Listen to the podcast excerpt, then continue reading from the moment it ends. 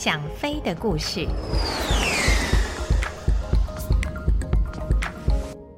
各位朋友，大家好，我是王丽珍，欢迎来到《想飞的故事》这个单元。今天要跟大家所说的故事是前行政院长唐飞在他军旅生涯中与敌机擦肩而过的故事。话说，民国四十一年年底，空军官校三十二期的飞行训练接近尾声，当期的毕业总成绩也在那个时候公布。吴景汉同学以总平均八十二点一四分荣获第一名的殊荣，第二名是许仲魁，他的总成绩是八十一点五二分。唐飞的成绩则是八十点七分，名列第三名。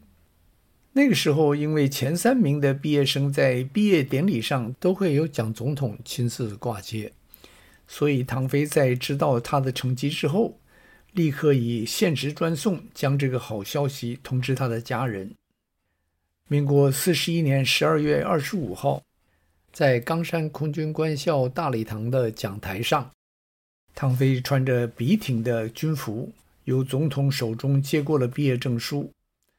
当总统在他的肩上挂上准尉官阶的时候，唐飞的心中相当的激动。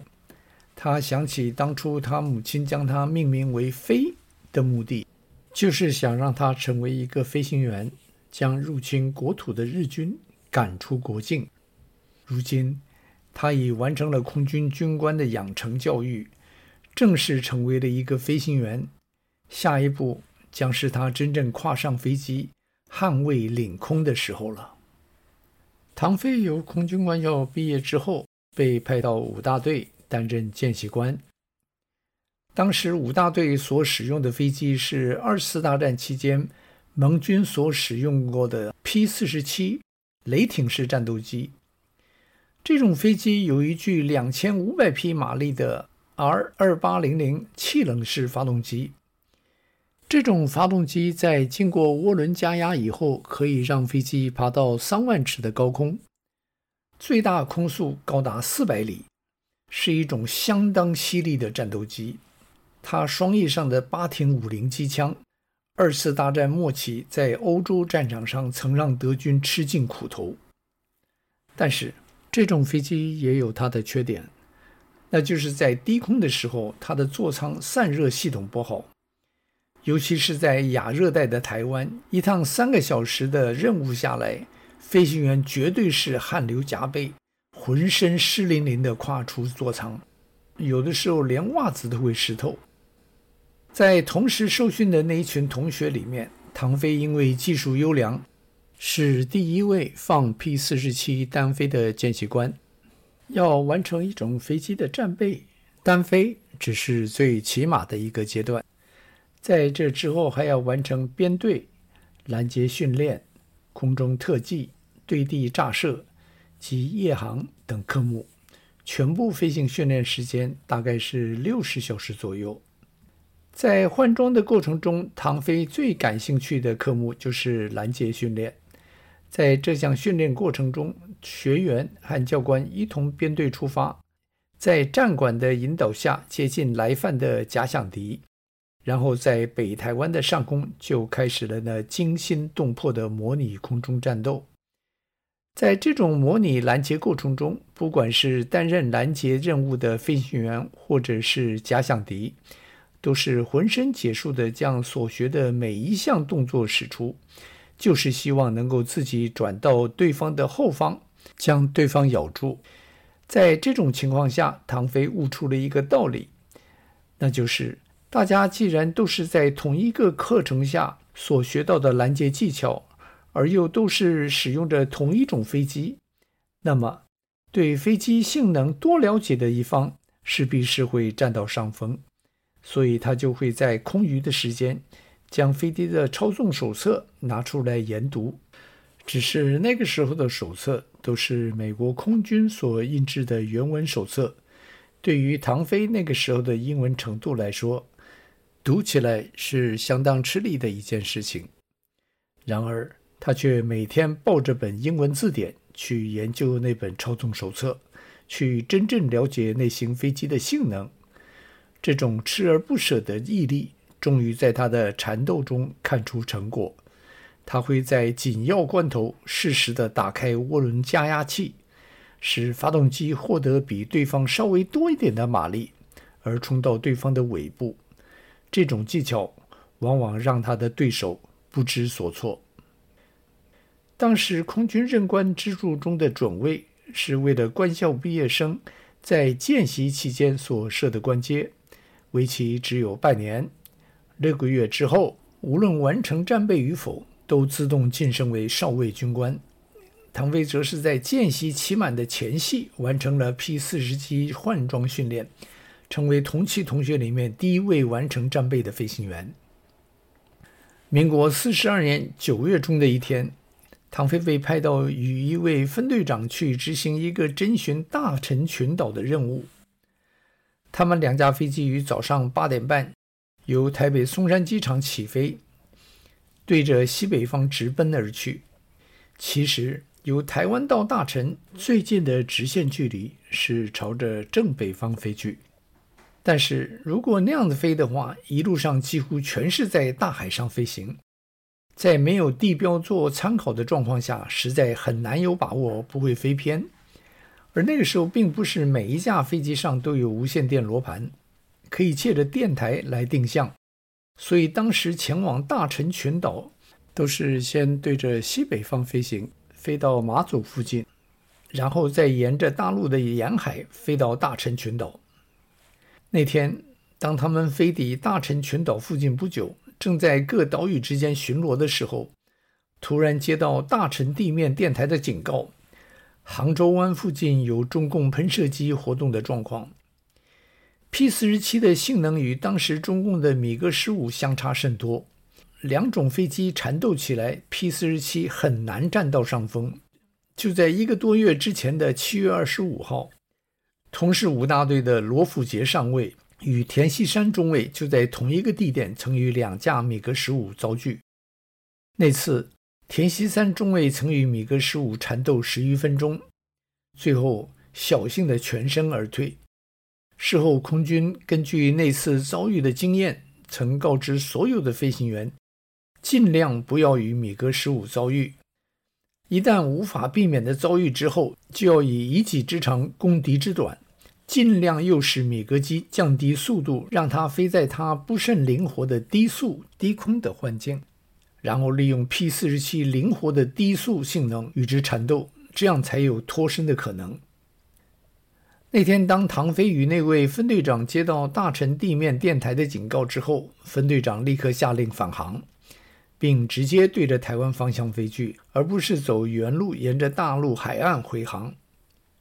而那个时候出任务的时候，通常只有掌机是配有无线电罗盘。遇到这种情况的时候，僚机只有紧跟着掌机飞行，要不然在茫茫大海上空，没有无线电罗盘的指示，只靠着最原始的推测航行前进，实在是相当危险的一件事。离开大陈空域没多久，唐飞那架飞机的发动机突然爆出了一声巨大的响声。然后紧接着就开始剧烈的抖动，他起初真是被那个状况吓了一跳，但是他很快的就恢复了镇定，并几乎是同时将油门收回，先让发动机抖动的状况减轻，使他可以看清楚发动机仪表的指示。结果他发现，除了发动机转速明显的下降之外，并没有其他任何异常的显示。虽然仪表并没有显示重大的故障，但是转速下降及发动机明显的抖动却是不争的事实。于是唐飞立刻将这种不正常的状况向长机报告，然而长机却没有任何回应。眼看着自己的飞机因为转速下降而逐渐脱队的唐飞，紧张地再按下无线电通话按钮，呼叫长机。但是长机却仍然没有任何反应的兀自向前飞，看着逐渐消失在天际的长机，唐飞的心情也逐渐下沉。在没有无线电罗盘的引导，而后面随时可能有中共的米格十五追上来的情况下，他孤零零地飞在茫茫大海上空，该怎么办？这个时候，唐飞看到飞机下面有一层薄云，于是他将飞机降低高度，飞到那层薄云的下方，希望能借着薄云的掩护，避开追击的米格十五。飞行总时间还不满五百小时的唐飞，坐在座舱里面，尽量压抑住自己紧张的情绪，同时开始评估自己当时的处境。他当时的航向是一百八十八度。那是跟着长机向回飞的时候的航向，而当天起飞之前的气象预报显示海上西北风的风速低于五里。这种情况下，侧风对于它的影响当不会太大，所以他认为如果将航向固定在一百八十八度，他应该可以飞到台湾。至于中共米格十五的威胁，他觉得越往南飞，那种威胁就越小。而当时离开大陈列岛已经超过二十分钟，因此敌情这方面也不再是个太大的问题。当他的心中有了这种想法之后，心情随即平静了下来。他按照既定的航向，将那架不断抖动的飞机对着台湾飞去。在那个时候，他也没有忘记随时注意后方，看看有没有任何敌机的踪影。就在唐飞认为已经飞出米格十五的追击范围之后，他看到一个快速的影子由那层薄云上空通过，那个后掠翼的身影让他确定那就是米格十五。还好他那个时候已经飞到云下，要不然性能本来就不如米格十五的 P 四十七，在发动机又有状况的情形下，他将是无法避开这一劫的。又飞了一个多钟头之后。唐飞听见他的长机呼叫台北塔台的声音，他觉得如果长机已经接近台北机场，那么他自己也应该离台湾不远了。于是他将驾驶杆轻轻拉回，让飞机爬高一点，这样他就可以看得远一点。果然，飞机在爬高之后，他很快的就在飞机的右前方发现了陆地。那天。唐飞在十二点多钟安全的在松山机场降落。当他将飞机滑进停机坪之后，正要关车的时候，那架飞机的机工长却做出手势，让他先不要关车。那位机工长走到飞机旁边，仔细地听了一下飞机发动机运转的声音之后，才又再做手势，表示可以关车。当唐飞将发动机关掉之后，那位机工长爬上机翼。站在座舱旁边，胸有成竹地对唐飞表示：“那个发动机十八个气缸中的一个气缸头掉了，才造成抖动及速度及转速下降的原因。”等唐飞跨出座舱之后，机工长立刻跳下机翼，同时将发动机蒙皮掀开。唐飞看见第二排的气缸中有一个气缸头的整个上半部飞脱在一旁。气缸内的活塞清晰可见，